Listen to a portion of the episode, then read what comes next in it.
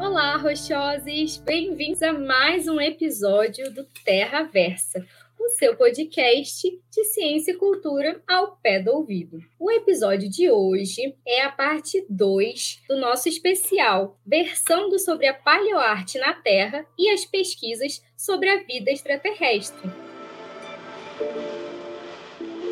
No episódio de hoje, vamos versar sobre a história da vida na Terra e as pesquisas sobre a vida extraterrestre, com convidados muitíssimo especiais. Além disso, hoje, para a entrevista, teremos a companhia do nosso querido Felipe. Que convidados são esses, Felipe? Me conta um pouquinho mais. Gente, primeiro, uma, um bom dia, uma boa tarde, uma boa noite. E temos hoje três convidados maravilhosos. O primeiro, o famoso Nelson Falsarella. Ele é formado em medicina e mestre em imunologia. É divulgador e pesquisador em astronomia e ciências naturais. Ele participou da criação da curva de luz da supernova SN 1987A. Colaborou com a NASA e com a International Halley Watch, com 250 imagens do cometa Halley, são espetaculares. Eu já cheguei a ver. E com a Universidade de Cornell e a NASA como observador do telescópio do planeta Marte, tendo documentado a grande tempestade de areia de 2001. É idealizador e ex-coordenador do Centro Integrado de Ciências e Cultura em São José do Rio Preto, idealizador do curso de extensão universitária da Unesp, Gênese Científica, que aborda temas como cosmologia, evolução estelar, formação de sistemas solares, choques cósmicos, meteorítica, origem da vida, evolução biológica, antropologia e astrobiologia. Um prazer estar aqui com vocês tá, mais uma vez e colaborando aqui com, a, com o trabalho de divulgação científica. A nossa próxima convidada é a Flávia Calefo. Ela é bióloga, mestre em geociências e doutora em geologia, vinculada ao Centro Nacional de Pesquisa em Energia e Materiais e à Universidade de São Paulo.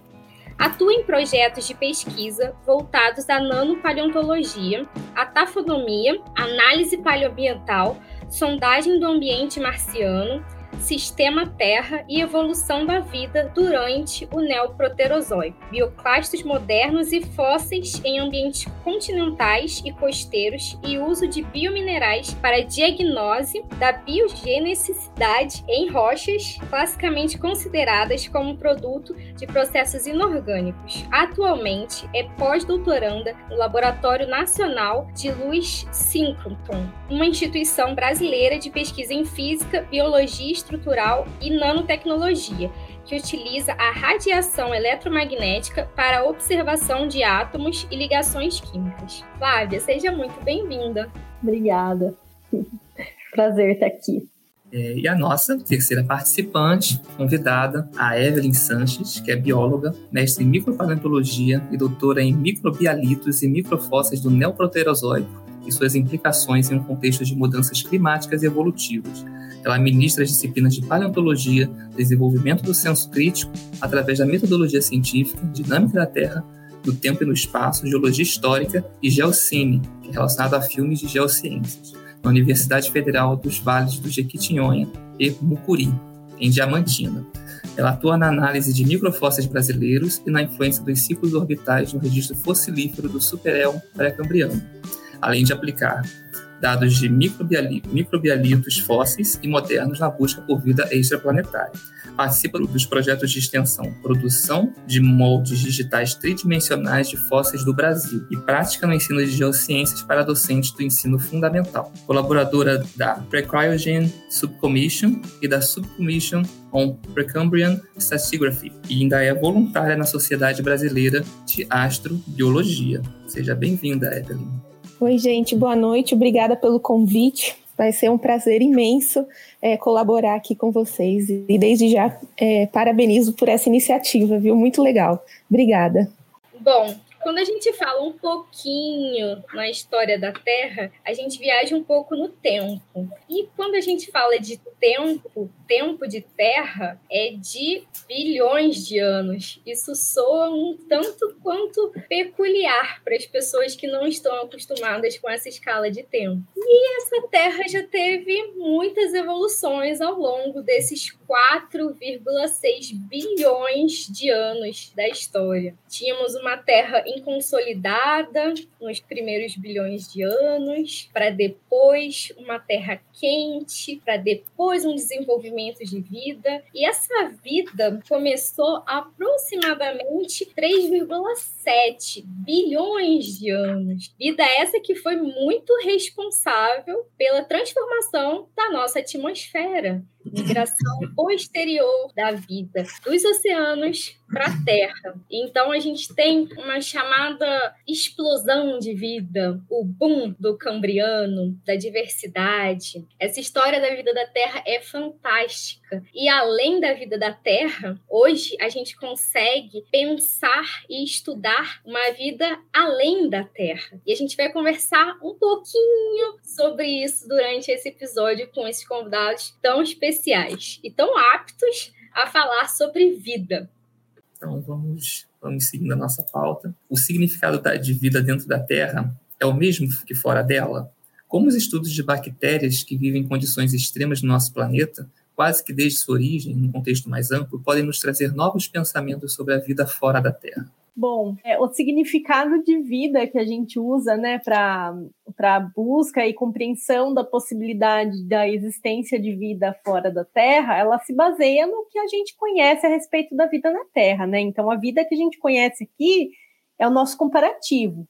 É, claro que salva as limitações de complexidade e evolução que tem aqui na Terra, porque a gente tem condições para isso, né? Teve condições para isso ao longo da nossa história geológica. Mesmo para a Terra, a definição do que é a vida ainda é um assunto em debate, apesar de que de acreditarmos, né, que ela começou né, na Terra em um nível de complexidade mais baixo, é, o contexto e as variáveis que a gente acredita que foi envolvido com os gatilhos né, para o surgimento da vida na Terra, eles são complexos. É, existe uma definição atual que é algo como um sistema químico autossustentável, é capaz de sofrer a evolução darwiniana. Mas existem, por exemplo, reflexões a serem feitas né, sobre essas definições e sobre o que a gente entende a respeito do que é vida. Um exemplo é, é o limiar do que é considerado um sistema vivo e um sistema não vivo. Então, quando que a gente começou a considerar o que é, é vivo do que não é vivo, né? Quando, quando a gente começou a separar. Então, o que seria necessário para que algo não vivo, como uma molécula orgânica, se tornasse algo vivo? Seriam, é, tem até uma resposta de uma, uma pessoa que eu esqueci o nome, desculpa, eu sempre eu me perco nos nomes das, dos cientistas, mas ele dizia que era algo como o que, o que dividiria né, a química viva da química não viva, né? Diferenciaria algo vivo de, uma, de simples moléculas orgânicas é, seria um produto de uma replicação imperfeita de moléculas inform, informacionais, né, que teria marcado a origem da vida e da evolução. É, e assim a transição da química aconteceria, né, a transição da, da química não viva para a bioquímica. E a respeito dos extremófilos, né, as bactérias que vivem em condições extremas na, na Terra, como elas poderiam trazer novos pensamentos a respeito da vida fora da Terra. Bom, se a gente espera encontrar alguma, algum indício de vida, né, ou vida em si, em algum lugar fora do planeta, Terra, né, claro, pensando no nosso comparativo, né, que é a vida que a gente conhece aqui na Terra. Primeiro, esses lugares fora da Terra precisam reunir uma série de condições que cumprem, por exemplo, os requisitos de habitabilidade. Né? Então, a gente precisa pensar um, é, em um ambiente que ele seja, por exemplo, similar tanto geologicamente quanto quimicamente com a Terra. Né, minimamente para ter condições de, de abrigar a vida que a gente conhece, né, o nosso comparativo. Aí a gente pode pensar na Terra do pré-cambriano, por exemplo, com as características que a gente tinha nesse tempo, né, é, ou nos ambientes extremos que a gente tinha no passado ou que a gente tem ainda hoje aqui na Terra Então, é extremamente importante o estudo de extremófilos, né, de micro-organismos extremófilos, ou mesmo organismos extremófilos, e as condições de sobrevivência deles nesses locais da Terra, para a gente compreender quais lugares é, Marte, por exemplo, quais lugares de Marte, que a gente sabe que é um, um, um excelente candidato para procura né, de sinais de vida, é, em quais condições a gente pode encontrar esses indícios de vida, ou até mesmo, quem sabe, micro-organismos viventes, né, esses extremófilos. É importante, né, que as pessoas que vão ouvir esse podcast, né, saibam que qualquer pesquisa, estudo de vida fora da Terra, ou até mesmo não só a vida, mas outros aspectos, né, daquele planeta ou daquele satélite que está sendo pesquisado, a gente vai usar como gabarito o nosso conhecimento aqui da Terra, né? Então, sim, é, a gente usa a vida aqui na Terra para modelar a vida fora da Terra. E sempre vai ser assim, seja uma vida moderna ou seja uma, algo, uma vida pretérita, né, que foi preservada aí na forma de um fóssil. E assim é como, é, por exemplo, com processos rochosos, né? Então, como é que a gente vai analisar ali as rovers que estão chegando em Marte? Como é que elas vão analisar aquelas rochas e interpretar aquelas rochas? Baseado no que a gente sabe aqui do planeta, né? Vai ter sempre esse gabarito, né? Por enquanto. Eu acho que vai chegar um momento em que a gente vai gerar um conhecimento que vai ser só pela superfície. E óbvio, né, conforme ah, o conhecimento vai avançando, as denominações elas têm que ser revisitadas, né? Então a própria denominação de vida, o que é vida, é algo que vem de longa data sendo debatido, né, e modificado. E isso é natural, e isso é importante que aconteça né, para que os nossos, o conhecimento avance, né, as pesquisas avancem. Então, olha, o que é, o que é vida, o que é espécie, né, são, né, Flávia, são discussões na biologia que estão sempre desde modificando, sempre, né? sem, desde sempre. Recentemente, né, até voltaram a a, a, esse debate, né? A comunidade científica voltou a esse debate justamente para abarcar situações que a gente pode é, se deparar com a, a, pesquisa de vida fora da Terra. Né? Uma vez que se considerou, ok, a gente pode encontrar vida fora da Terra, então a gente vai pensar, vai ter que repensar o que é vida. Né? Então já vamos fazer isso desde já. Agora, sobre, sobre os extremófilos, por que, que a gente tem um carinho especial por extremófilos quando a gente fala, pensa astrobiologia? Porque, afinal de contas, nenhuma outra superfície, até onde a gente sabe, né, é igual à Terra, igual 100% né? Vai ter uma, uma atmosfera diferente, uma, uma hidrosfera diferente, se é que tem hidrosfera, um arcabouço litológico diferente, né? Litológico assim, em termos de rochas. Então, aí o que, que a gente tem que pensar? Ok, se nessa superfície nesse determinado planeta, nesse satélite, a gente tem essa condição, a vida poderia existir? Que tipo de vida poderia existir ali? Ah, vamos olhar a vida na Terra, já que eu falei, né? Usa como gabarito. E aí, então, com certeza vai ser uma vida extrema, né? Porque é uma situação diferente, uma situação extrema, diferente da que a gente encontra aqui. Então, ou vai ser uma vida que ah, precisa é, estar adaptada a muita radiação solar, uh, ou uma vida a, adaptada a longos períodos de seca, uh, a alta salinidade, e, enfim. Quando a gente começa a, a falar sobre as possibilidades da ciência, com essas ideias né, mais expansivas de universo, de vida extraterrestre, a gente vai além, ainda mais com o nosso avanço tecnológico, que tende a ser exponencial, né? E, e, nesse sentido eu achei muito, muito, muito bacana quando a Evelyn comentou sobre os caminhos da ciência, como que nós vamos avançando e nos reinventando, né? Em termos de conhecimento, em termos de definição. E, e aí, nesse sentido, a gente quer saber um pouco, a partir dessas condições, né? do, entre aspas, gabarito do nosso referencial de vida na Terra, quais são os locais né, mais prováveis que a gente imagina encontrar a vida fora da Terra? É, bom, primeiro, né, o lugar mais óbvio para astrobiologia é dentro da nossa zona habitável, dentro do que a gente considera zona habitável. Então, é, preenchendo os requisitos é, de possuir próximo, né, uma estrela de longa vida, como o Sol, né, capaz de fornecer calor e luminosidade, é, ser um planeta rochoso, né, capaz de manter a água líquida e um campo magnético expressivo, né, isso preenchendo os requisitos para estar tá dentro da zona habitável.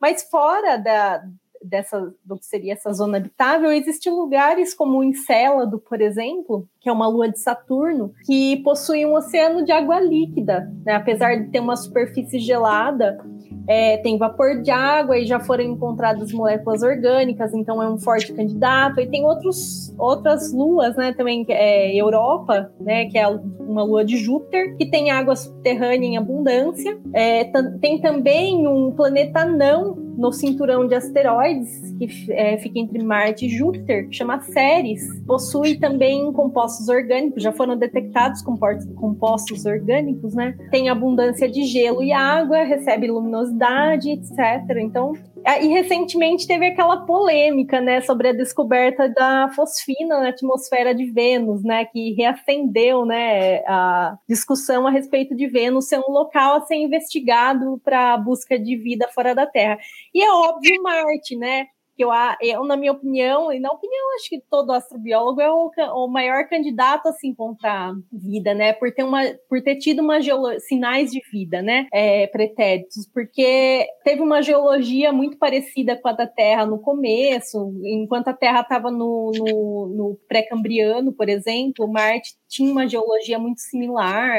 Inclusive, o, o, local de pouso da rover, a Perseverance, está num local onde tem uma série de, de mineralogias é, importantes para a busca de vida, por exemplo, carbonatos, argil, argilominerais, enfim. E, e, é um local onde foi um antigo delta, ou seja, teve água em abundância ali. Então, é, Marte eu acho que é o maior candidato. Deve ter outros, né? Que a, que a pesquisa ali tem um alcance dentro do sistema solar, por enquanto, né? A gente não sabe o que tem além. O, o encontrar vida, isso aí é uma pergunta, é muito complexa, né? Inclusive muito ampla. Como existe uma tendência a repetições em, vários lugares que se busca a presença de compostos orgânicos, existe repetição mesmo em, em, todos os lugares. Então a vida pode ser muito mais ampla do que a gente possa imaginar, né? Pelo menos seres eh, simples, né? Procariontes, coisas assim bem, bem, bem simples deve ser mais muito comum. Mas a, mas o, o conceito de vida precisa realmente ser definido, né? Porque é, a gente tem que saber o que vai buscar, né? Então, só que temos um problema muito sério o único lugar que a gente conhece vida é na Terra. Então, o único modelo que a gente tem é a nossa, entende? Agora, eu acho que a nossa é um modelo bom, entende? Um modelo que deu certo e, e a gente tem um bom estudo a respeito. Então, na verdade, não, somos, não estamos tão não estamos tão no zero assim, nós estamos bem avançado em termos de, de ciência a respeito de vida. Então, mais ou menos a gente sabe, né, que a, o base da vida, né, a célula isolada por membrana, e tem atividade metabólica, né? Faz energias, faz funções e, e tem uma autonomia, né? Então, na verdade, a, a vida básica é isso, né? Agora, a, o que é vida mesmo, assim, definir é, o que se pode definir como vida. Uma das coisas que eu acho interessante aqui, né, que eu vi, assim, isso é uma, um assunto que faz parte do, da gênese científica, tem uma da NASA, né, que é a NASA, em 1994, né, é, assumiu que a vida é um sistema químico autossustentável, independente, capaz de evolução darwiniana, tá? Você olha assim, pô, legal, né? Tá. Tem um outro que fala assim, a, a vida é algo que, quando é estimulado, gera reação reflexa. Quando a gente vai ver se, se o bicho está vivo ou morto, a gente não cutuca ele, não é assim? Então, se ele tiver alguma reação, está vivo, né, gente? Então, essa é uma tendência, né, de imaginar que seja vivo. E outra coisa que a gente não pode considerar, embora pareça um absurdo, que a morte é um bicho que morreu não pode ser considerado como uma hipótese de vida, porque existe um hidrozoário que ele sobrevive, né? Ele, ele volta ao estado, ao estado larval e, e, evolui de novo até medusa, depois volta para o estado larval e ele não morre. Então, ah, se for pensar bem, então, não pode considerar a vida como algo que nasce e morre, né? Porque tem exceção a essa regra, embora a maioria nasce e morre. Mas é interessante isso tudo, né? Agora, uma outra condição para a vida são as condições básicas, né, da vida, como por exemplo a metalicidade que a gente fala, né? Metalicidade é um termo usado na, na astrofísica que refere a todos os elementos químicos que existem na natureza, espontâneos, menos hidrogênio e hélio, são átomos que é, foram gerados na, na, época do Big Bang. Agora, metalicidade significa átomos mais pesados e, quem sabe, até aparecer seres vivos extraterrenos em Europa. Assim como em Célado é a mesma coisa, né? Em Vênus, como vocês falaram, né? Da, acabaram de falar. Em Marte, então nem se fala. Agora, Titã também é lua de Saturno. A Titã é, uma, é como um planeta, ele tem até atmosfera, mas ele, o que é o solvente de Titã é o metano, né? Agora, metano, ele é líquido uma temperatura muito baixa. Essas temperaturas baixas não são favoráveis às reações químicas. Elas ficam um pouco mais retardadas, então elas são lentas. Então, o que torna um pouco difícil, mas fica assim, um ponto de interrogação. É, existe sim interesse de explorar Titã, embora já descemos uma sonda em Titã, mas essa sonda apenas desceu e fotografou, ela não fez outras coisas. Agora, Marte realmente é um, é um, é um planeta, é quase uma cópia da Terra, né? apenas que não deu muito certo, a vida de marciana não foi muito boa, né? Tanto é que ele ressecou, né? E perdeu a grande parte da sua atmosfera apenas temos é, indícios da sua existência, né? principalmente água, água líquida, precisa de uma atmosfera bem densa. E Marte hoje não tem atmosfera densa, hoje já tem uma atmosfera de 6 milibares, contra mil milibares da Terra, a nossa atmosfera é muito mais densa. Marte equivale a menos de 1% da densidade da atmosfera da Terra. Numa, numa densidade dessa, não mantém estado líquido da água. Ela é gelo, ou ela sublima para vaporiza embora ah, tenha encontrado sinais de água líquida, mas provavelmente devido aos percloratos, que são sais que, que podem fazer a, estado, a água se manter líquida em, em, temperaturas muito baixas, até menos 70, inclusive, que possa estar explicando essa, aquelas vertentes de água que mostraram sinais recentes de, de água em Marte. Mas a Marte também foi encontrado lá pela Curiosity, no Lago Gillespie, umas formações que parecem aqueles mis, aquelas formações, aqueles tapetes microbianos que, for, que existiram no pré-cambriano. Existem ainda, né? Ainda existem alguns lugares, né, que eu, eu fiquei Nossa, sabendo. Ela é, desde sempre elas estão aí, que nem se formando, que nem os estromatólitos. Que as MIS, é. na verdade, é o registro fóssil das esteiras microbianas, é o que fica, né? Então estão aí se formando agora. Lá em Marte tem informações parecidas. É, é algo, é, ele é um estromatólito plano, né? Mais ou menos assim. Mas é formado por é, micro-organismos também. Então é mais interessante que esses MIS de Marte, elas têm praticamente as mesmas idades daqueles da Austrália, de Dresser. Que a da Austrália, de Dresser, tem 3,4 3,4 bilhões de anos, a de Marte 3,7. Né? É, é, eu fico imaginando, nossa, acho que Marte e a Terra foram iguais no passado. Não é possível, gente. Mas tudo isso, assim, não está totalmente comprovado, mas as evidências são muitas. Além de que, é, em Marte, de alguns meteoritos, tem um meteorito marciano, mas tem outros, não são. É, o mais clássico é o Ticinte, que é um meteorito que tem querogênio. Querogênio é uma, é uma formação orgânica complexa e ela tem a mesma assinatura isotópica de carbono 12 carbono 13 da Terra, ou seja, em relação ao carbono atmosférico de Marte, ele tem enriquecimento de carbono 12. Isso é típico da, da vida da Terra, porque a, a vida terra, a, da Terra ela usa o carbono leve, o carbono 12, tá? Provavelmente por ser leve, ela, ela é mais fácil de trabalhar pela, pelo metabolismo dos seres vivos, então ela absorve o carbono 12 em, em, em grande maioria, né, em relação ao carbono 13 que é a, a, a, razão isotópica que se usa, né? Então, em Marte, existe também enriquecimento desse querogênio que veio dentro do meteorito marciano de carbono 12. Isso é quase uma bioassinatura da presença de vida em Marte está juntando as peças, mas vamos dizer assim, Marte, as pessoas têm muita dificuldade de chegar e falar assim, já foi falado tanto de vida em Marte e nunca foi comprovado, nunca foi comprovado que hoje em dia é, é, existe muita resistência. Se você encontra vida em Marte, você vai ter dificuldade de é, demonstrar porque a resistência é muito grande por causa do passado né, marciano. Desde o século XIX tem se afirmado que, vida, que Marte tem vida. Então é difícil. Então, você acha evidências e as coisas ficam meio abafadas. Inclusive umas fotos meio recentes mostra puffballs mostra fungos nas sondas, na sonda Curiosity, que desceu em Marte, sabe? Assim, como se estivesse sendo atacado por fungos, sabe? Umas manchas que surgiram lá esferas minúsculas na superfície de Marte que formaram, elas são esverdeadas, gente. É publicações, mas elas não avançam porque existe uma resistência. Mas que Marte é, é um lugar assim que possa ter vida, tem. E as flutuações de metano? E, a, e as flutuações de oxigênio que também ocorrem em Marte, que não tem uma explicação cabível, mas são tudo sinais, são, são é, bioassinaturas para Marte. Então, eu acho que eu não colocaria como resistência, é, Nelson. Eu acho que eu colocaria como cautela, né? Porque é, dizer ó, existe vida ou existiu vida é algo muito impactante, né? Realmente não vai ser uma notícia muito fácil de passar para o público.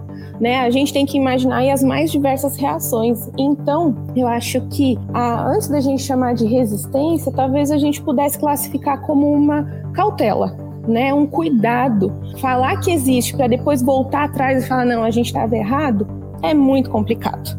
Né? Então, realmente, a gente precisa ainda avançar bastante antes de bater o martelo. É claro que vão acendendo sinais verdes, né? Olha, aqui, Cada ali. É, e aí a gente vai voltando os nossos olhares para esses locais, né? E a gente tem que também pensar que é a, a partir das rovers chegando em Marte que a gente está conseguindo se aproximar desses sinais. Porque antes nós enxergávamos esses sinais de longe. Né? Então agora a gente está conseguindo chegar lá em situ, coletar aquela rocha, fazer uma análise ali. Né? Então a gente está se aproximando cada vez mais. Então a nossa cautela vai tender a, a, a gerar mais conhecimento e para um dia né, poder afirmar que teve vida ou não teve vida, enfim, é. né? Mas, assim, chamar. Acho que chamar de resistência é, é, é muito complicado, né? Mas ah, para os seus apontamentos e para os da, da Flávia, eu acho que eu ainda complementaria com outros dois aspectos, né? Que é quando a gente vai procurar vida seja uma vida pretérita ou uma vida moderna, né? A gente é, ainda procura é, por locais que tenham água, que nem os colegas falaram, compostos orgânicos dos mais variados, ou que tiveram água, ou que tiveram compostos orgânicos, quando a gente fala de vida pretérita, mas também corpos, né, que passem por algum tipo de ciclicidade. A gente tem que lembrar que a vida, ela precisa de ciclos, Uh, nós humanos, isso é muito óbvio, como a gente precisa de sazonalidade, a gente precisa de verão e de inverno, a gente precisa de dia e de noite. Então, a ciclicidade ela é uma, um componente importante da vida. Então, corpos que passam por ciclicidade também acabam virando alvo da astrobiologia e corpos que têm algum tipo de atividade uh, rochosa, algum processo é, rochoso, a gente não pode falar processo geológico, gel é terra, né? Mas enfim, algum processo com rocha. Por quê? Porque processos que envolvam rochas, né, é, eles têm origem internamente, né, naquele planeta ou naquele satélite. Né? E a gente sabe que na Terra é essa dinâmica interna que gera processos geológicos externos que, externos que sustentam a hidrosfera e a atmosfera. Então, quando um, os pesquisadores eles batem o olho no corpo celeste ali que ele tem algum processo geológico, né, um processo rochoso, isso já, opa, acende um, né, ali um, um alerta. Por quê? Significa que provavelmente tem ali um, um dinamismo e que esse dinamismo pode vir a sustentar a atmosfera, a hidrosfera e aí ser suscetível à vida. Então, eu só queria complementar com esses dois aspectos, ciclicidade e processos rochosos e uma dinâmica interna. Sim, tudo isso é considerado mesmo, é verdade. Ah, é, você me fez lembrar do, do Mackay, quando ele anunciou em 1996 parece, se eu não me engano. Ele anunciou, inclusive teve a participação do presidente americano, né? O Bill Clinton também, né? Ele anunciou a, a descoberta de vida em Marte. Você lembra, Evelyn, disso? Eu acho que você, ou pelo menos já ouviu falar? Menina, é... McKay? Sim, a, a é, partir do, do meteorito, do ALH-84. É, uhum. Inclusive, meu orientador estava meu orientador tava lá na época, no time da, do laboratório que descobriram. É? Foi muito... Sei Tá. Impactante, né? Foi, foi e depois tiveram que voltar atrás, né? Foi legal, sabe? Eu gostei lá. Eu tava curtindo o momento da descoberta de vida fora da Terra. Mas depois foi assim, né? É, houve um, uma, uma em contrapartida um, um monte de discussões a respeito, né? E finalmente a, a descoberta ela acabou sendo é, engavetada, né? Porque na, na verdade tudo aquilo poderia ser processos não, não biológicos. Inclusive alguns fósseis também, né? É, nano, nano, é, nanobactérias, é considerado nanobactérias. Acabaram achando que poderia ser, na verdade, algum artefato de técnica da, da, da preparação do meteorito. O fato é que ficou até interessante, ficou marcante. Quer dizer, foi a última gáfia de Marte, né? Na verdade. É por isso que fica difícil mesmo, sabe? Às vezes você pode até descobrir as coisas, É. mas se você não tiver uma, uma apresentação bem coerente, né, com bastante argumentos incontestáveis, né, pelo menos pela grande maioria da, dos cientistas, a gente não vai ter a certeza oficial, ninguém vai bater o carimbo, vida, a Marte tem vida, né? Ah, Eles foram muito importantes, né? Porque, embora tenha sido um resultado é, negativo para ser vida, eles acabaram abrindo frente para é, estudos né, e argumentações sobre o que é. Ok, então, se isso não é vida, o que é isso? Ah, então isso é um pseudofóssil? Ok, então como é que a gente determina o que é vida e o que não é vida? Eles também geraram resultados interessantes, né? Não era o resultado que a gente queria, mas eles não foram resultados perdidos. E abriram um espaço também para estudos de biogenicidade, para a gente eliminar Exato. Uhum. pseudofósseis, né? Como a- Evelyn falou, o que é super importante para o que está acontecendo em Marte agora, porque o, o cerne dessas missões de agora, né, com a Perseverance, por exemplo, é, um dos cernes, né, é a busca por bioassinaturas, né, que são sinais de vida pretérita, não exatamente de uma ma- bactéria vivendo lá agora, né a informação sobre existiu vida algum dia em Marte é tão importante quanto achamos vida fora da Terra, vivendo agora, né? Para nós que somos paleontólogas, né, Evelyn? Isso é tão importante quanto. Bacana você ter colocado isso, Flávia, porque a partir dessas perguntas surgem mais perguntas, né? E aí fica nesse ciclo de, de ciência, de evolução. E, bom, nesse sentido, vou continuar com você, porque a gente quer um questionamento que é, a partir de toda essa pesquisa da vida extraterrestre, como que isso contribui para o nosso planeta, para a ciência como um todo, para a tecnologia? Como é que a gente pode pensar nessa relação? Bom, é, isso é uma questão muito recorrente para astrobiólogos, né? Acho que é uma, a pergunta que a gente tem que responder em todos os eventos, né? Porque existe uma dificuldade de se enxergar a importância das pesquisas espaciais na sociedade, porque a nossa sociedade ela visa valorizar o prático, né? Sempre buscar uma utilidade funcional, especialmente com viés econômico para tudo, né? É, pro aqui e pro agora. As pesquisas espaciais, não só as pesquisas espaciais com o intuito de buscar indícios de vida fora da Terra, né? Mas no geral, elas sempre contribuíram para o avanço da tecnologia aqui na Terra, né? Que é aplicada no nosso dia a dia. Né? São inúmeros os exemplos, como por exemplo, é, desde melhorias em filtros de água que são utilizados hoje até em piscina, até na, no desenvolvimento de materiais, de novos materiais, né? Materiais mais leves e funcionais, que hoje faz, que, é, que fazem, faziam parte de uniformes, capacetes, né? De astronautas, é, e hoje são aplicados a, a tênis, né? Esses tênis que absorvem impacto, travesseiro, né? O travesseiro da NASA, por exemplo.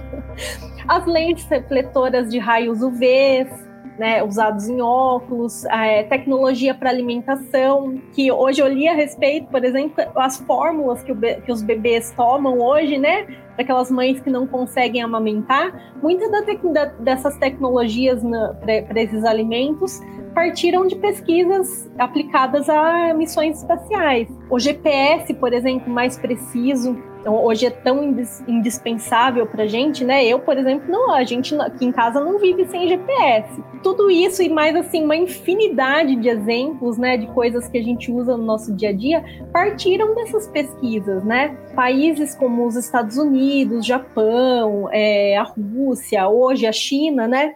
investem muito dinheiro nas missões e muita tecnologia e conhecimento são gerados. Hoje, né, mais do que nunca, se aplica dinheiro na busca por sinais de vida em Marte, por exemplo. E isso para a gente, né, tirando esse viés é, funcional, né, dessas pesquisas, responder essas perguntas, né, se houve vida fora da Terra, se essa vida evoluiu como aqui da Terra, enfim, se há vida, né, vivente, né, se há organismos viventes fora da, da Terra, são questões é, important, importantes para a humanidade também, né, entender a nossa origem, é, faz parte da necessidade do ser humano desde sempre, desde a antiguidade. São questões fundamentais, né? Como a vida surgiu, como ela evoluiu na Terra, esse fora foi a mesma coisa, né? Se houve essa a possibilidade do surgimento da vida aqui igual à Terra, algum dia em algum lugar, né? São essas questões elas abrangem desde vieses filosóficos, né, até biológicos, químicos, geológicos, enfim, são importantes para a ciência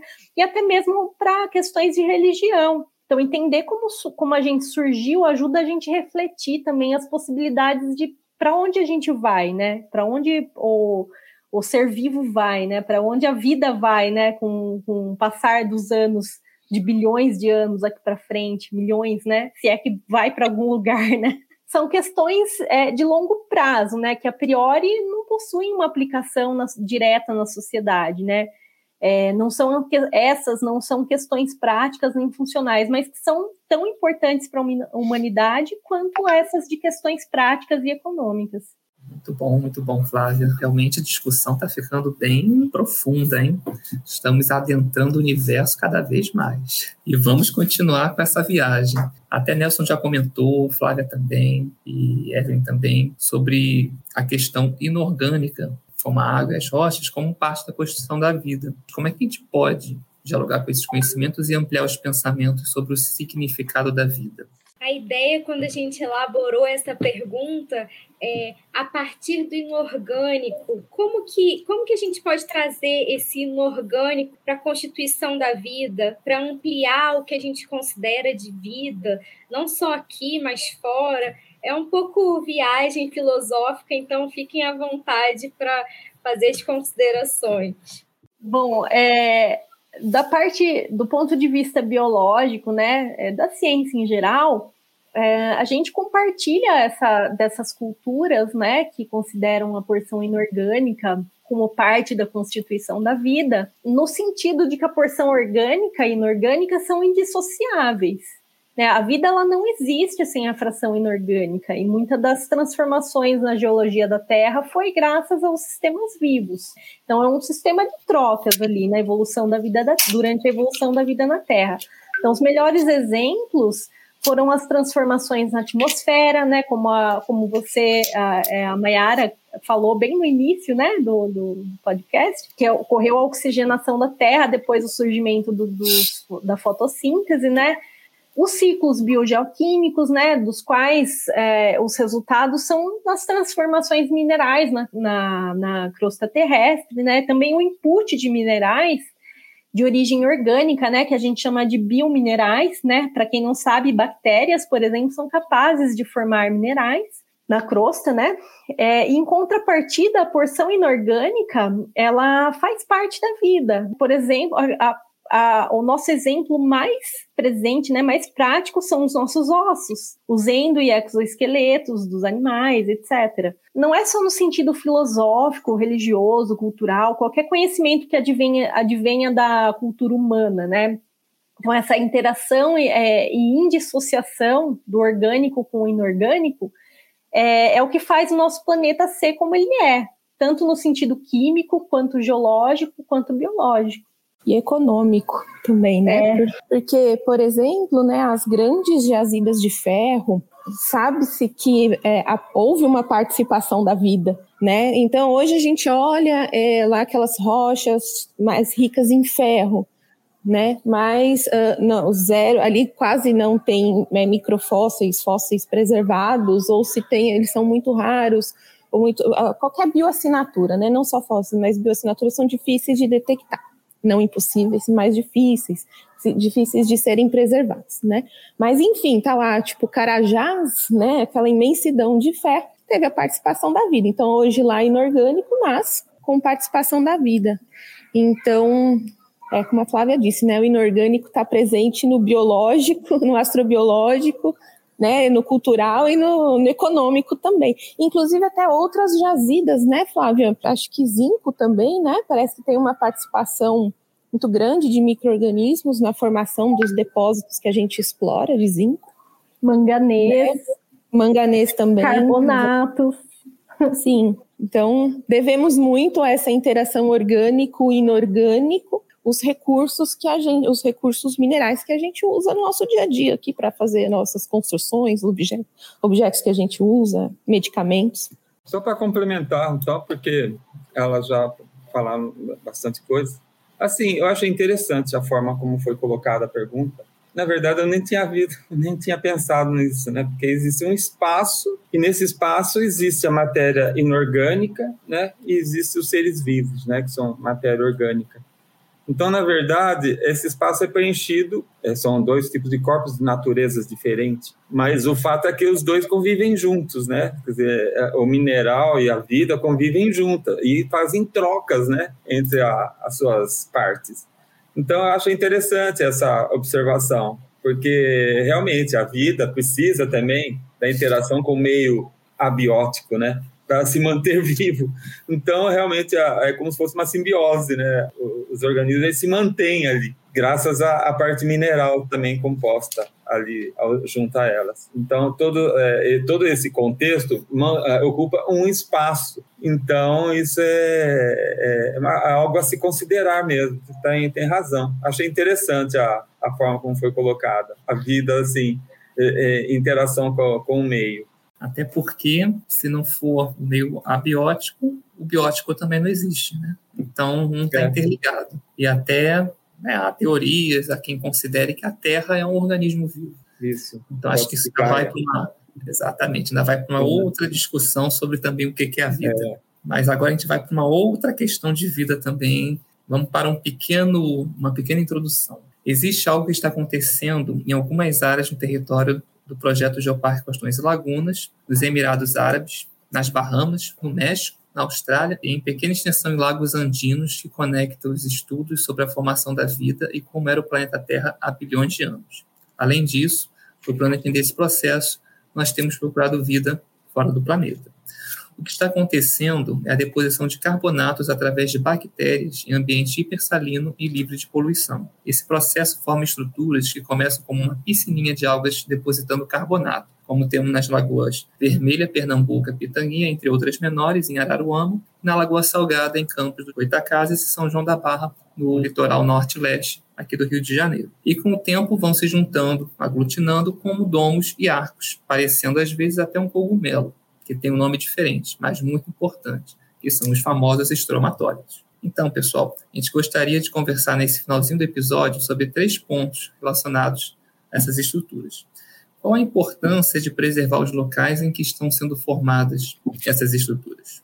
Primeiro, né, e principal motivo da importância, né, de preservar esses locais é que a formação atual de estromatólitos é extremamente rara na Terra. Então a gente é muito sortudo de termos aqui, né, na região dos lagos do Rio de Janeiro, a formação de estromatólitos na Lagoa Vermelha, por exemplo.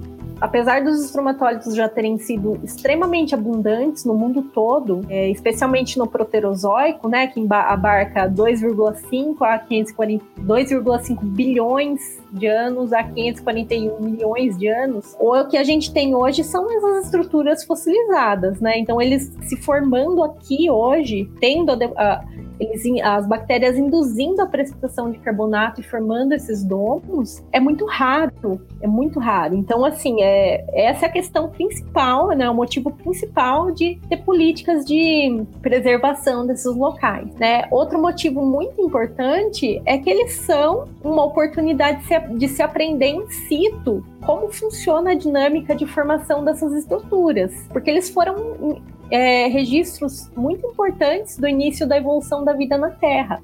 Então, é, a gente entender o que impulsiona a sua formação, o porquê que ele se forma nesses locais e não outros, o que influencia a sua formação e o que prejudica a sua formação, é muito importante para a gente entender como que a vida evoluiu no começo. Então a gente tem ali é, exemplos ao vivo acontecendo. Então, a criação de políticas de preservação, é, como a criação de instituições, como os geoparques, né, especialmente se esses englobam uma educação, uma função educacional né, para a população em geral, é, isso ajuda a manter esses locais intocáveis ou minimamente preservados, né? É, se a população local e geral sabe da importância desses locais, isso ajuda a, essas pessoas a pressionarem os políticos a, a manterem esses geoparques, a manterem esses locais preservados. Então, é super importante nesse sentido. É, exatamente, né? É preservar é, locais que tenham esse tipo de registro. Os tromatórios é um tipo, né? Depois tem outros tipos de registros tão importantes quanto. Mas focando nos estromatórios, né? A gente pode ver dois vieses aí, né? O primeiro, a questão da, uh, da formação cidadã. Né? Então, a gente tem ali uma estrutura importante para entender a evolução da vida, entender da onde viemos, uh, não que a gente seja descendente dos estromatóides, tá, gente? Enfim, entender a evolução, né, da vida na Terra, entender como é que a vida vai respondendo a mudanças ambientais, né? Os estromatóides eles documentam muito bem isso e aí então poder fazer até mesmo previsões futuras, né, de que mudanças ambientais ocorrerão e como é que a vida vai vai reagir a isso. Então, os estromatóides eles documentam isso muito bem. Como eles têm uma longa existência, né, eles estão entre os fósseis mais antigos do planeta. Foram muito abundantes, né? E hoje eles são mais raros. Eles passaram por tudo que o planeta passou, eles passaram também. Então, eles são uma excelente janela né, para a gente entender o passado, entender como chegamos aqui e prever o futuro.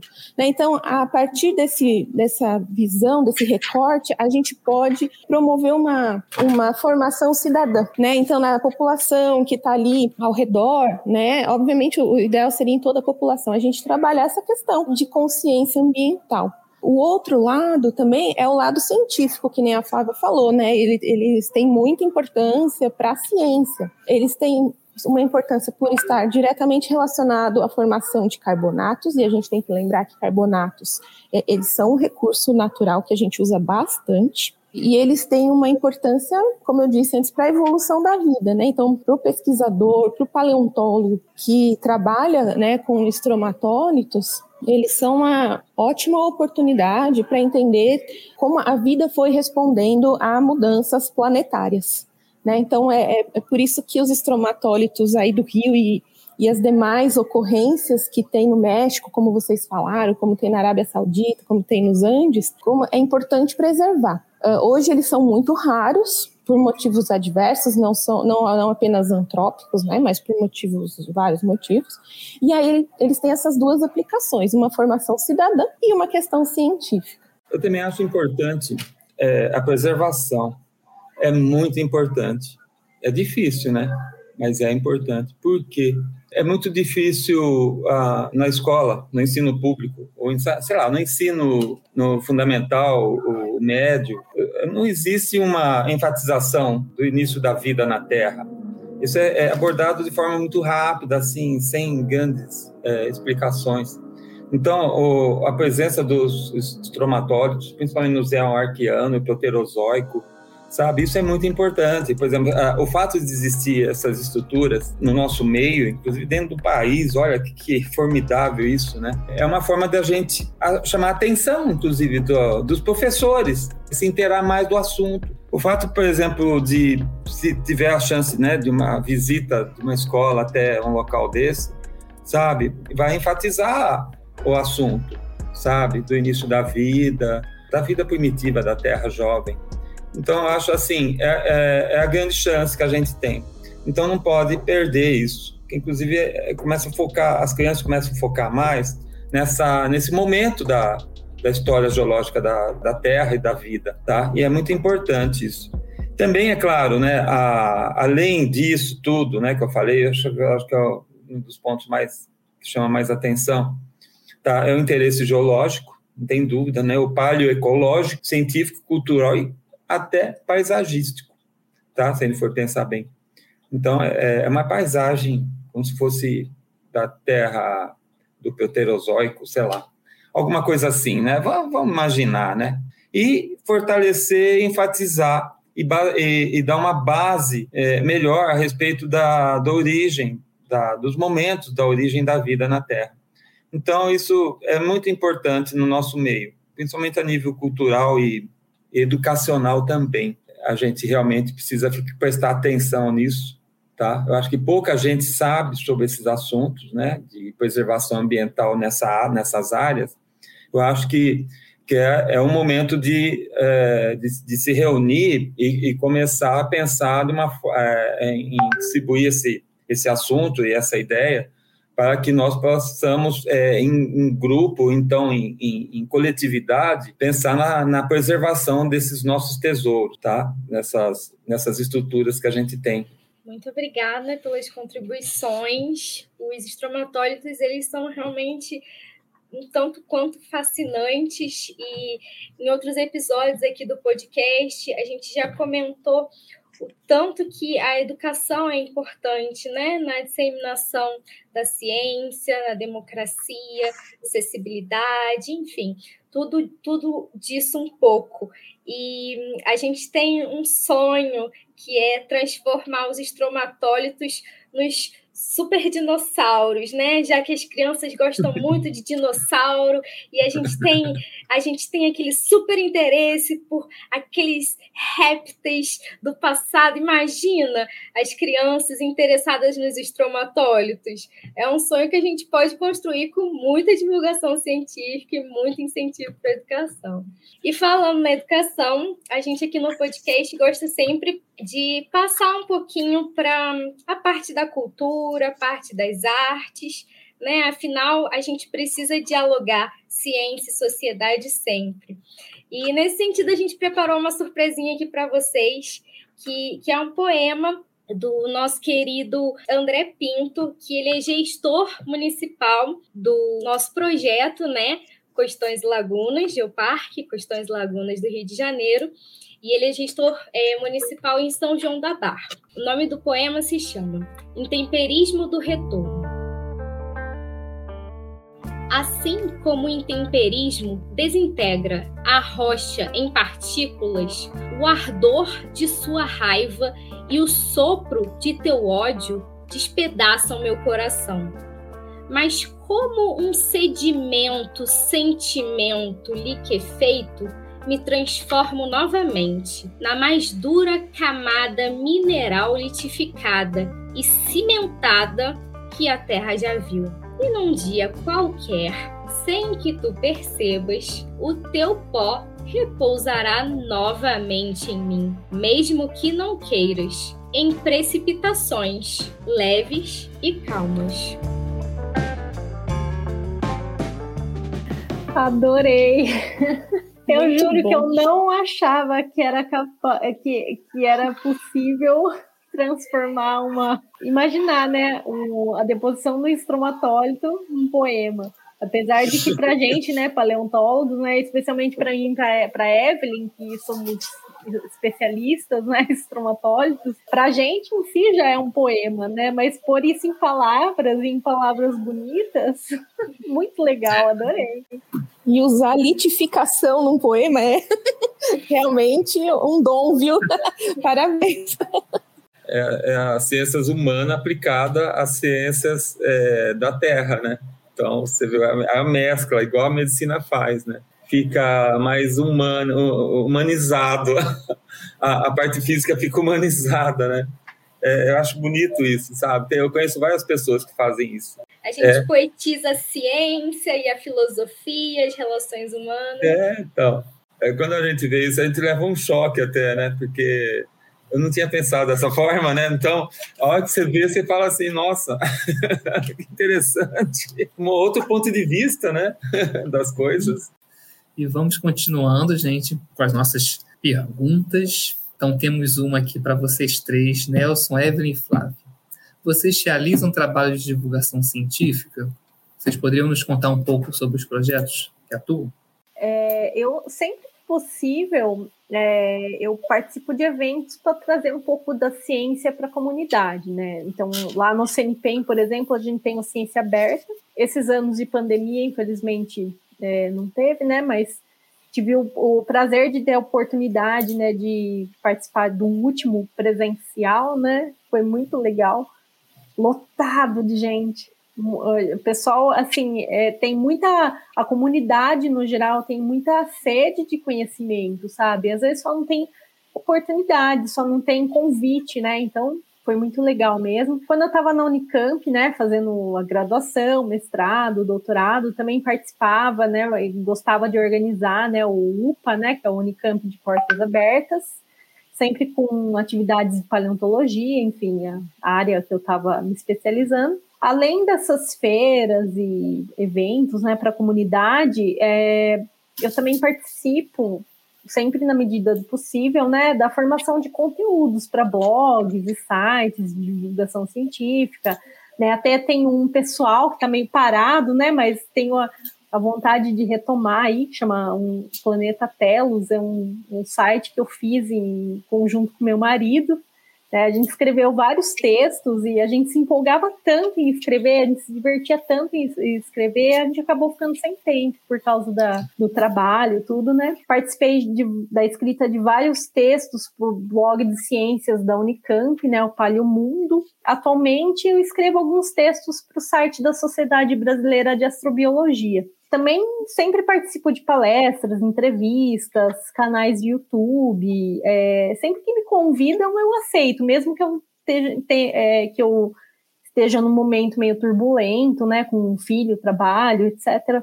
Topo participar porque eu acho importante. Eu acho que eu acho muito importante. Eu acho que não dá para a gente fazer ciência sem divulgação. Não dá mais para a gente ficar isolado no mundinho acadêmico.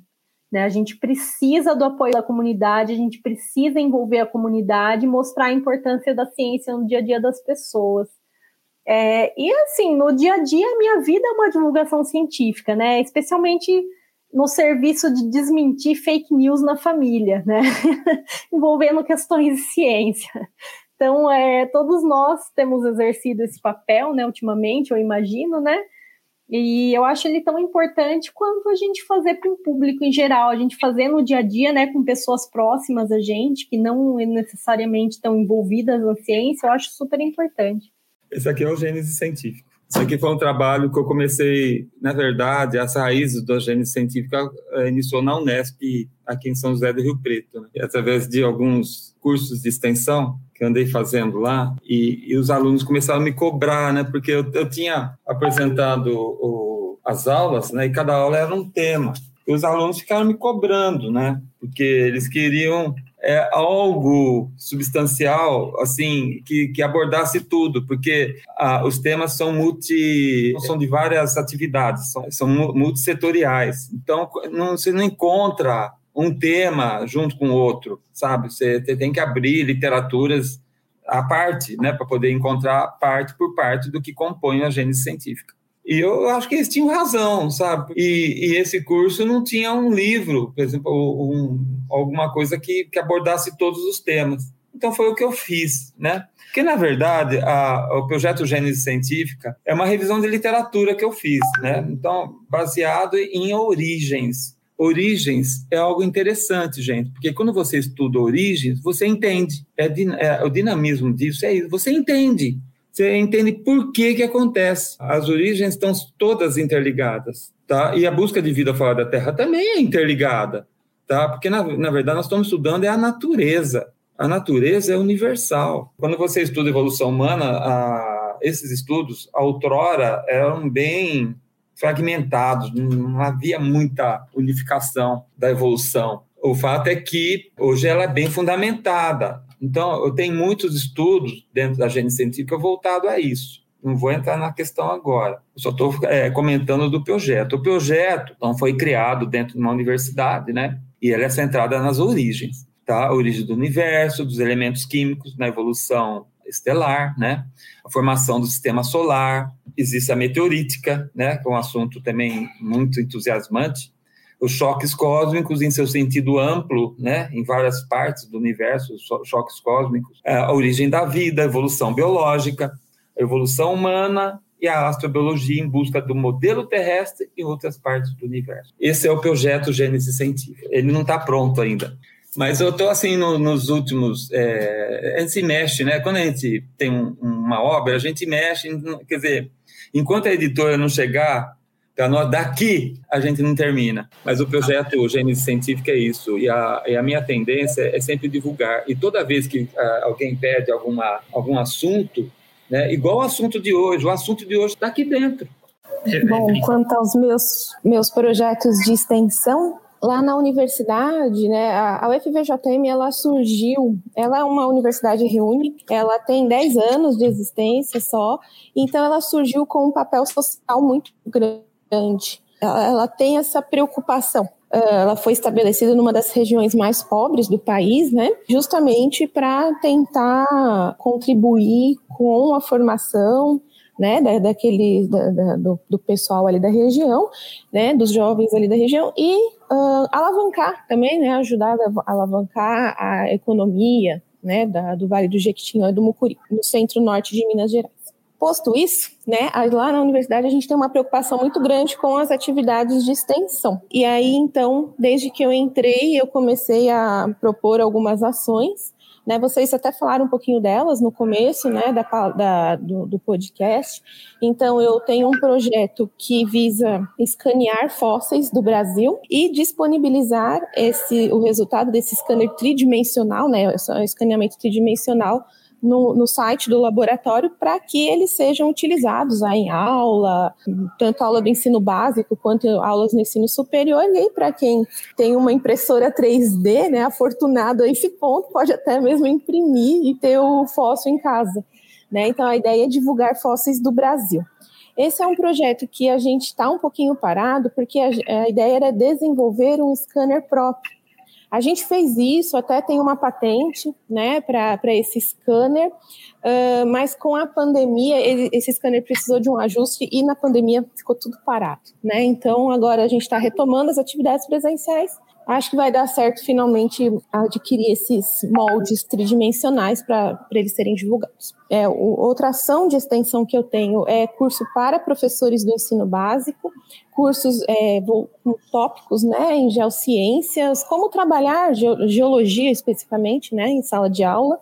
Então, pequenos experimentos, dinâmicas em sala de aula. Esse foi um projeto que já eu ele já não, não funciona mais, né? Ele já foi encerrado, mas na verdade eu transformei ele uh, como ponto na, na pós-graduação, né? Ponto não, como eu passei ele para pós-graduação. Então eu tenho os meus orientandos lá, né? Na, no programa de pós-graduação em Educação em Ciências, Matemática e Tecnologia, na VJM. E aí os meus alunos acabam trabalhando com esses tópicos nos seus mestrados, né? Então eu só transformei uma ação de extensão em pós-graduação. E aí um outro, uma outra, uma terceira ação de extensão que eu estou trabalhando é junto ao município de Coração de Jesus aqui é, é em Minas Gerais, né? Uh, Coração de Jesus é, teve dois dinossauros é, identificados, uh, um herbívoro daqueles pescoçudos, né, o tapuiasauro, e o espectrovenato, que é um carnívoro, né, e aí, então, a gente sabe que Coração de Jesus tem um excelente potencial para fósseis, inclusive de dinossauros, mas outros fósseis também. E aí, o próprio município procurou a universidade, porque eles querem uh, trabalhar isso junto à comunidade e desenvolver o município em cima desse viés paleontológico. E aí, então, essa, quais são as ações de extensão junto a Coração de Jesus, então? Então, a gente elaborou uma exposição sobre geologia e paleontologia lá. O prédio está sendo reformado e aí onde que vai receber essa exposição e aí depois a gente vai partir, né, para a estruturação dessa exposição e a ideia é com o tempo transformá-la em um museu. Aí a gente tem ações de extensão uh, para os alunos do ensino básico, então são palestras, gincanas, atividades. Temos algumas ações juntos ao, junto aos professores do ensino básico, então é a capacitação desses professores para tratar geologia e paleontologia em sala de aula. E temos também uma proposta de um roteiro né, geoturístico para visitar os pontos onde os fósseis foram encontrados, visitar cavernas, enfim, né? Então a universidade está fazendo um trabalho na gestão desses afloramentos, desses locais, porque, por exemplo, não é qualquer caverna que pode receber visitas, né? Tem toda uma legislação, então a universidade está ajudando nesse nessa parte também, né? Então, parceria com o Coração de Jesus, ela está sendo muito interessante, porque a gente está trabalhando com vários públicos, né? Então, é, é, é, o turista que vai ver a exposição, são os alunos, futuros, quem sabe, geólogos e paleontólogos, né? Então, são os alunos, os pequenininhos, a alfabetização científica, são os professores e também os munícipes, né? A gente, agora passando a pandemia, a gente está programando palestras até na Associação Comercial do município, enfim, porque eles querem fazer a economia do município girar em cima do, dos fósseis, né, desse potencial paleontológico. E a UFVJM entrou nessa parceria, né, e eu coordeno essa parceria, né. E está sendo muito maravilhoso, assim, uma, uma oportunidade única, né. Eu estou adorando trabalhar com esses vários públicos assim como a Flávia falou, também, né, tento participar aí conforme o pessoal vai convidando de palestras, lives, né, é sempre muito importante falar com o público em geral, né, sobre paleontologia, astrobiologia, cursos também, quando aparece, né, eventos, que apareceu que convidarem, né, tamo aí. é isso. Agradeço mais uma vez a presença de vocês aqui, que a gente precisa de fato, né, disseminar a ciência sempre que possível. E acredito que seja a primeira vez de vocês em um podcast. Então, muito obrigada pela honra de estar em um podcast. E esse podcast seu Terraverso. Para uma última pergunta, eu queria fazer uma breve adaptação e desafiar vocês a fazerem também uma breve resposta. Como que surgiu esse interesse por astrobiologia? Teve algum gatilho, algum boom de repente que, que fascinou? E um outro acréscimo bem rápido: como que a gente pode inspirar as pessoas a se interessarem por astrobiologia? E considerações finais, fiquem à vontade. Muito obrigada pela presença de vocês. Ao meu interesse, assim, desde antes de eu ser alfabetizada, é, eu queria ser cientista de dinossauro, que eu falava para os meus pais, né? E aí eles sempre me orientaram, sempre me incentivaram a seguir nesse caminho da paleontologia. E aí é que um dia eu estava na oitava série, isso foi em 1997, eu vi uma revista super interessante. Ela lançou um volume especial sobre a Pathfinder, Pathfinder, né, que foi a primeira rover a pousar em Marte. Então teve esse. É, eu assinava a Super Interessante na época, eu devorava a Super Interessante, né? E aí é isso que eu recebia aquele volume especial, bem fininho, assim, mas ele era assim de uma arte gráfica maravilhosa, né? Ele tinha assim umas imagens absurdamente lindas. E aí eu via aquela Pathfinder, aquela rover chegando em Marte, que ela ia levar oito meses, e ela ia atrás de sinais de vida.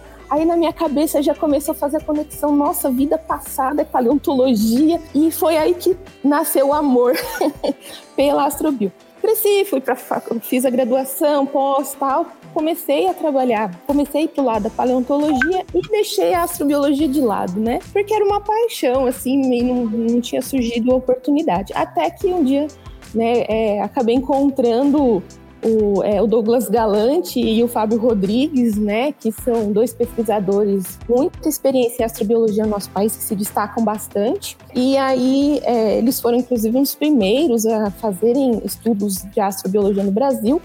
E aí tive a oportunidade de conhecê-lo, surgiu uma parceria e aí despertou o lado da astrobiologia e acabou, foi onde eu comecei a me envolver com essa área e hoje, né, a gente tem alguns estudos e alguns artigos sendo publicados, né, em astrobio. E sobre não é, fazer as pessoas se interessarem por astrobiologia, primeira coisa que a gente precisa fazer é não deixar aquela curiosidade de infância que todas as crianças têm pela vida, pelo planeta, pelas rochas, pelos animais, morrer. Né? O que a gente vê muito nos adultos é conforme o tempo vai passando, essa curiosidade vai diminuindo e outros interesses acabam surgindo, né?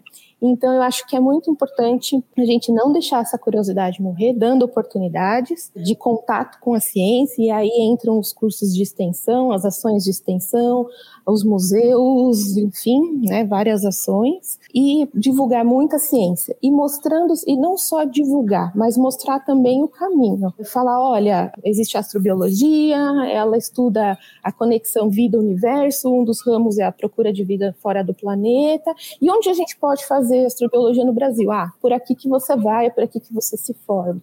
Né? Então, acho que esses são dois passos muito importantes. Não deixar aquela curiosidade de criança morrer, e também sempre mostrar o caminho, o que seguir, para onde ir, quais são as instituições no Brasil que a astrobiologia pode ser feita.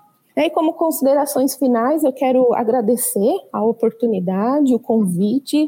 Foi meu primeiro podcast, realmente adorei. Foi excelente, foi um prazer estar ao lado do Nelson e da Flávia e de vocês. Né? Desejo assim uma muito boa sorte para esse projeto maravilhoso de Geoparque que vocês estão trabalhando. Eu vi lá que vocês têm estromatólitos entre os, entre os mascotes, achei demais. Parabenizo, parabenizo vocês e toda a equipe, realmente são ações que o Brasil precisa bastante. Foi um prazer poder colaborar, mesmo que rapidamente, né, com esse projeto. Viu? Muito obrigada. Bom, a minha história é muito parecida com a da Evelyn. Né, eu sempre tive é, essa curiosidade por ciências em geral, é, desde a infância. Quando eu comecei a ler, eu ganhei uma coleção de enciclopédias de como funcionam as coisas. Então, eram vários temas: como funciona o corpo humano, como funciona a astronomia, como funciona é, o universo, enfim. E aí começou começaram as minhas descobertas, né? Comecei a ter aquele fascínio pelo, pelo universo, como eram outros planetas, enfim.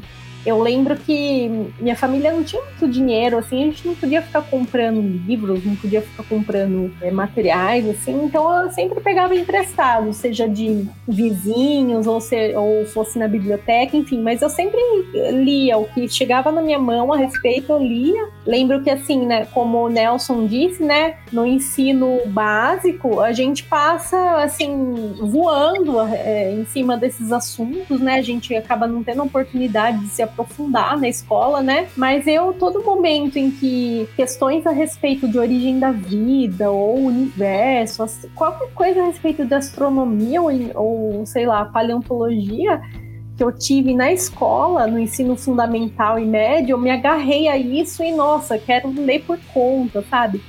Aí fui fazer a graduação em ciências biológicas, né? E tive a paleontologia como disciplina. Já ali eu decidi que eu queria seguir paleontologia e para alegria da Maiara, os estromatólitos foram os meus dinossauros. eu fui para paleontologia por causa dos estromatólitos. É, justamente pela relação que eles têm com a origem da vida. Então foi, a, foi assim um gancho que eu tive para desenvolver uma paixão da infância, né? É, ter a possibilidade de tornar isso uma profissão. Então eu segui, né, na, com, com pesquisa em paleontologia e foi também, acho que foi no, no, fim do mestrado que eu fui fazer um curso aí no Rio de Janeiro, em, em Niterói, a respeito de carbonatos microbiais. E nesse curso eu conheci o Fábio Rodrigues, na época ele era pós-doc do Simpleton, lá onde eu estou fazendo pós-doc hoje. E o supervisor dele era o Douglas Galante, que é o meu atual supervisor apesar de eu, naquela época, estar na Unicamp e eles estarem no Simpleton, que é, é muito perto, é cinco minutos de carro dali, é, eu tive que ir para o Rio de Janeiro para conhecer né, o Fábio, no caso, que depois me apresentou ao Douglas. E eles me levaram para astrobiologia. Então foi assim, eles foram me deram a oportunidade de juntar a paleontologia com a astrobiologia. Então, depois, eu ter, depois que eu terminei o doutorado também na Unicamp, aí eu fui fazer o pós-doc lá com o Douglas. Né? Antes disso, a gente já começou a trabalhar junto, né, durante o meu o doutorado. Inclusive, no meu doutorado, eu fui fazer um período, período sanduíche com a pesquisadora que descreveu aquelas supostas MIS em Marte que o Nelson comentou, né? A doutora Nora Noff, que hoje trabalha comigo, com a Evelyn, com o Douglas, né? A gente trabalha tudo junto aí. Assim, a minha paixão pela astrobiologia, ela tava ali, ela só não tinha nome. Só não sabia que era esse o nome, astrobiologia. Ela tomou um nome ali no fim da pós-graduação. E sei lá, enquanto eu tiver a, a, capacidade, né? A capacidade não, né? A oportunidade de trabalhar com isso, eu vou tentar, né? E espero que isso seja uma motivação, né? Um exemplo para as pessoas também não desistirem dos sonhos, né? Claro que a gente tem que é, buscar sustento de alguma forma, nem sempre é possível, né? A gente manter essas pa paixões de infância, mas a gente tem que tentar. É isso aí. Obrigada pela oportunidade também. Adorei participar. Achei as perguntas assim é, instigantes, né? Se a gente pudesse, a gente fa falaria assim por horas e horas e horas, porque é a nossa paixão, não tem jeito. Obrigada pela oportunidade. Então, eu quero, inclusive, agradecer a Flávia, a Evelyn, inclusive o prazer de conhecer vocês. E, e, vou, e vou estar torcendo por vocês. Toda vez que eu ver, eu, eu tenho certeza que eu vou ver o nome de vocês várias vezes nas publicações e tudo mais, tá? Eu vou estar na torcida por vocês. E a gente faz parte de um momento, né? Dessa condição do, do conhecimento humano sobre a natureza. Mas a sobiologia, para mim, não começou como a sobiologia, começou como ufologia, né? Porque, podemos dizer, na década de 60, 70, havia muita história de ficção sobre ufologia. É um assunto que me dava muito medo quando era criança tinha uma série de televisão que era de ufologia e tal, né? Eu sei que era uma coisa assim que chamava atenção e, e, e gerava medo, né? Porque seres de outro planeta deviam ter poderes, eles tinham mais tecnologia, então eles tinham, se eles entrassem em contato com a gente, eles iam nos dominar, né? E nos matar também, né? Igual a Guerra nas Estrelas, na, aliás, a Guerra dos Mundos, aliás. Eu, eu aposto que a vida é um imperativo cósmico, que a vida realmente existe em todos os lugares, porque existe muito muitos meios para que a vida possa desenvolver. A vida complexa é outros 500, mas a vida simples deve ser muito comum. Eu acho que é, é tudo faz parte do, do, nosso universo. Então, eu quero agradecer também a vocês, tá, por tudo que, pelo trabalho que vocês estão é, fazendo em, na divulgação, a divulgação da ciência e tudo mais, tá? E estou muito feliz de estar aqui com vocês, tá? Agradecer Felipe, a Maiara, grande oportunidade de conhecer vocês. E desejo um trabalho muito bom para vocês, tá? E eu desejo bastante sucesso para o projeto Terra Versa, né? E eu vou estar acompanhando vocês e também vou estar divulgando, viu? Muito obrigada, Nelson, Flávia, Evelyn. Que bom que você pôde ressaltar o trabalho das meninas, porque agora nós estamos tendo um grande ingresso de mulheres na ciência, e isso é um marco muito importante, principalmente nessas áreas que recentemente eram muito mais constituídas de homens, né? E, e, um nicho muito mais específico. Então, as mulheres estão chegando, as diversidades estão chegando. Então, é, isso é um grande marco e a gente fica muito honrado, é, nós, enquanto podcast, ficamos honrados por ter vocês aqui com essa representatividade. Então, assim, é, muito, muito, muito obrigada mesmo. A gente queria deixar bem claro a importância da gente preservar os estromatólitos e os fósseis e manter em ambientes científicos voltados né, é, para a educação, para a pesquisa, isso é essencial. Bom, então agradecemos mais uma vez a presença de vocês, uma honra tê-los aqui. Esperamos vocês em próximas oportunidades como ouvintes e também como participantes. É isso, o episódio vai ficando por aqui. Tivemos muito papo, papo para Terra, papo para o universo. Muito obrigada e até a próxima.